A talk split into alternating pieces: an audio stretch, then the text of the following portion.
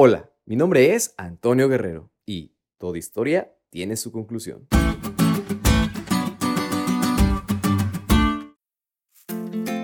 Seguramente has visto series, películas, novelas, etc., las cuales llegan a una conclusión, pero no te quedas conforme con ello. Deseas que de alguna forma continúe y tenga más desarrollo. Es más, incluso llegas a pensar que no debió de terminar de esa manera y te quedas muy decepcionado e inconforme.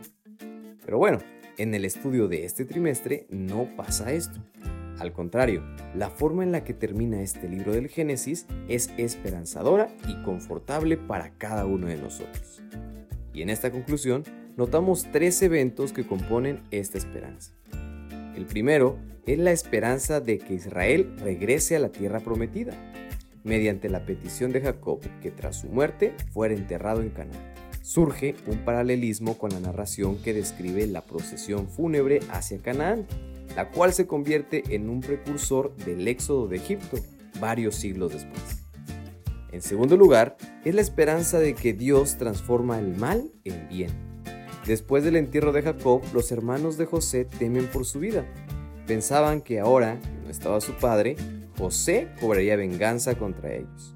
Pero nuevamente José los tranquiliza y reafirma el poder transformador de Dios y su providencia al convertir el mal en el bien.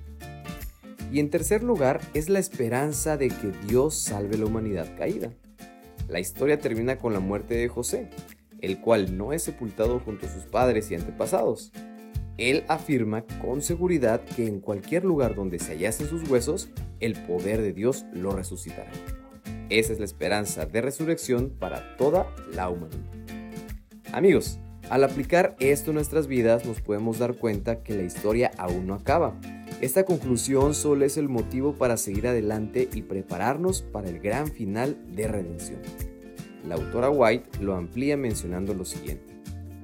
Todo lo que nos dejó perplejos en las providencias de Dios quedará aclarado en el mundo venidero. Las cosas difíciles de entender hallarán entonces su explicación. Los misterios de la gracia nos serán revelados, donde nuestras mentes finitas discernían solamente confusión y promesas quebrantadas, veremos la más perfecta y hermosa armonía. Sabremos que el amor infinito ordenó los incidentes que nos parecieron más penosos. Y podremos confirmar que nuestro Dios siempre estuvo y estará con nosotros.